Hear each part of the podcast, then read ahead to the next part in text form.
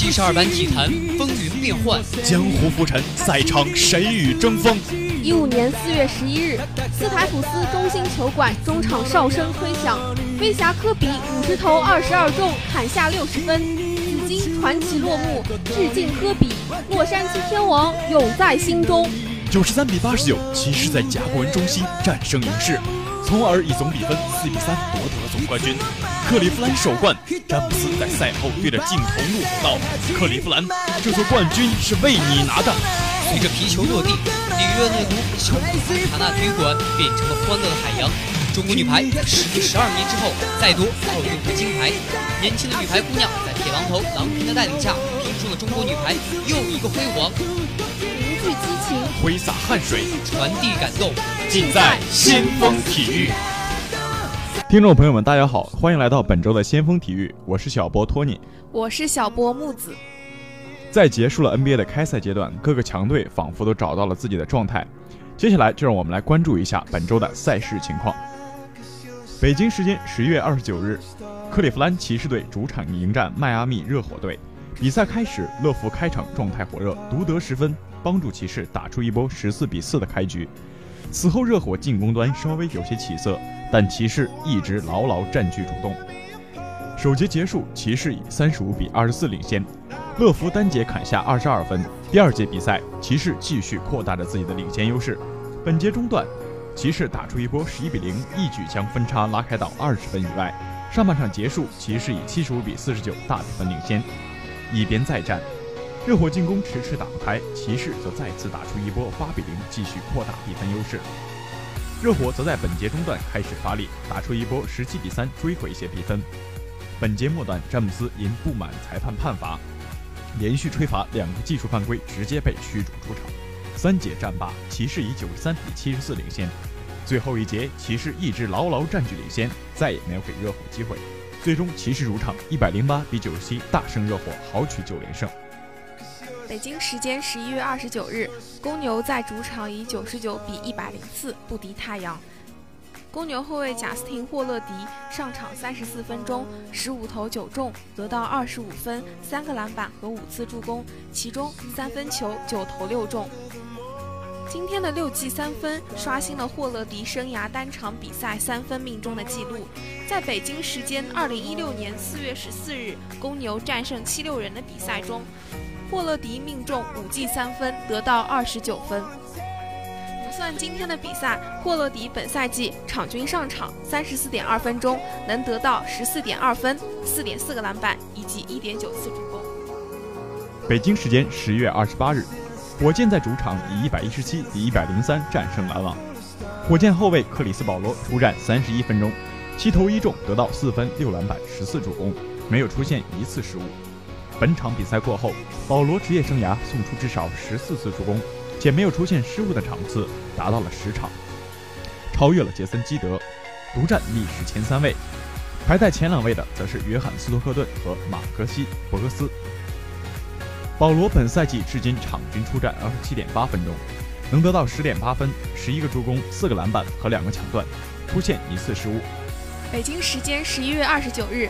森林狼在比赛中八十九比九十二不敌奇才，球队中锋安东尼·唐斯首发出场四十分钟，十九投九中，得到二十分、十七个篮板、一次助攻。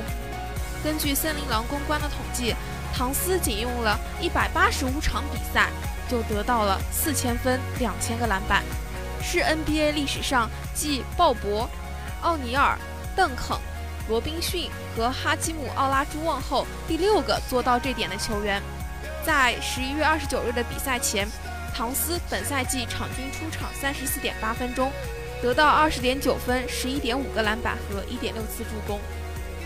接下来进入先锋热点环节，我们来关注一下英超的赛事。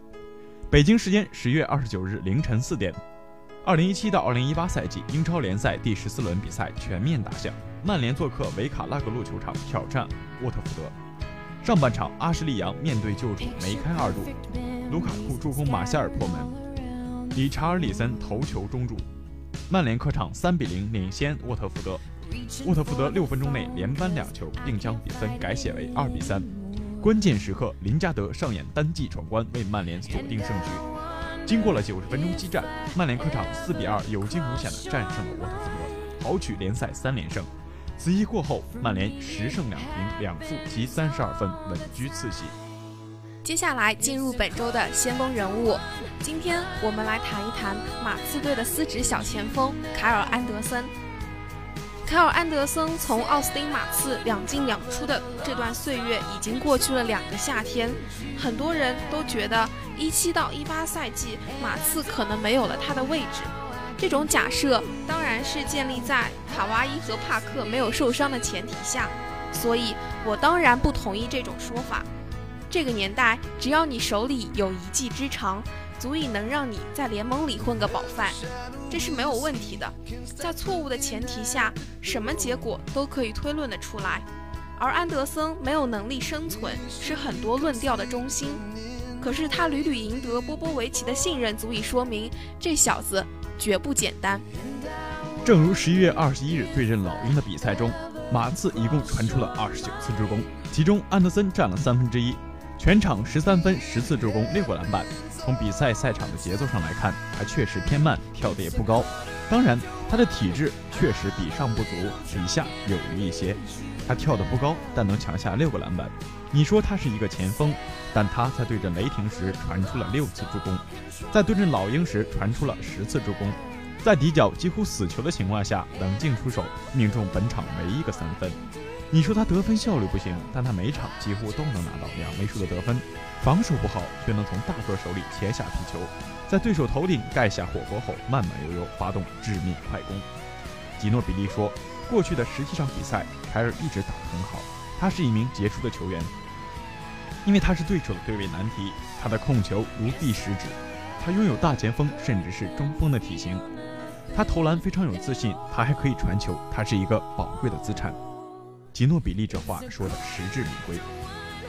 过去的十七场，这个锋线常人场均八点六分、三点一次助攻、六点二四个篮板，得分排在一百五十名开外，反而助攻和篮板排在联盟的前七十位。场均一点一次失误，首发最少，这一点非常难得。如我们所知，安德森自德章泰降为替补之后，他大部分时候都负责持球推进。这边重点提一下，当他和米尔斯或者福布斯同时在场时，他都被当做一个主控在用。过半场之后，背身交球，对失误的控制似乎早早就烙在了他的脑海里。他出手少。但是他稳，场均百分之五十一的投篮命中率，并不是持球埋头突破内线就能得到的，而是经过耐心的传导，当皮球顺其自然地落在他的手里后，他才会出手。所以，当你发现他持球在手，准备投篮时，你会发现他的眼前三步之外都是没人的区域。爱者爱之，不爱他的人会有很多疑问。其中一个重要的问题便是，它的作用在哪里？也许多诺万能给他们一个答案。多诺万在佛罗里达大学执教期间，他就毫不掩饰自己对安德森的喜爱。他甚至在公开场合称自己是安德森的球迷。他可以在场上任何位置打球，他可以打一号位、二号位、三号位或四号位，但他具备控球后卫的心态。我认为，当球在他手上时，他会更舒服，做出合理的选择和决定。即使球不在他的手里，波波维奇也会让他站在两个底角做牵制。他有百分之三十八的三分球命中率。一旦对手离他太远，那么他们将会付出代价。即使球在他手上，队友们也不必担心他会把球传到板凳席上。他的传球可比他的启动速度快多了，又快又稳。他从来不用冒险的方式传球。你极少看到他用背传或者胯下传球那种吸引人眼球的花哨方式，他的目的只有一个，把球安全地传到队友的手里，然后跑到底角，悄悄地移动至合理冲撞区，等待抢篮板的机会，或者接一个阿尔德里奇传出来的球，命中一个中投，慢慢往回走，边走边注意自己的防守对象，千万别被追快攻。安德森是一个很有特色的球员。也许作为球迷的大众并不知道他的独特之处，但凡每个与他关系特殊的人都对他赞不绝口。比如说，他高中的教练鲍勃就认为凯尔是最全面发展的球员，在场上，他是最珍贵的技能是传球；在场下，他最珍贵的则是他的个性。他在之后会更多的持球，而这就是他的比赛风格。吉诺比利说道：“他正在场上扮演一个控锋的角色。鉴于他的身高和持球能力，对手在场上会很难与他对位。所以，这还需要说什么吗？我们可以预见，卡尔的前景绝对是光明的。”本周的先锋人物为大家介绍了人类蠕动精华卡尔·安德森。而 NBA 的比赛也进入了中期的环节，各个强队也找到了自己的节奏。我们也期待即将到来的圣诞大战，同时也期待各路球星在那天大发神威，为我们献上精彩的比赛。本周的先锋体育到这就要和大家说再见了，我是小波托尼，我是小波木子，我们下周节目再见，再见。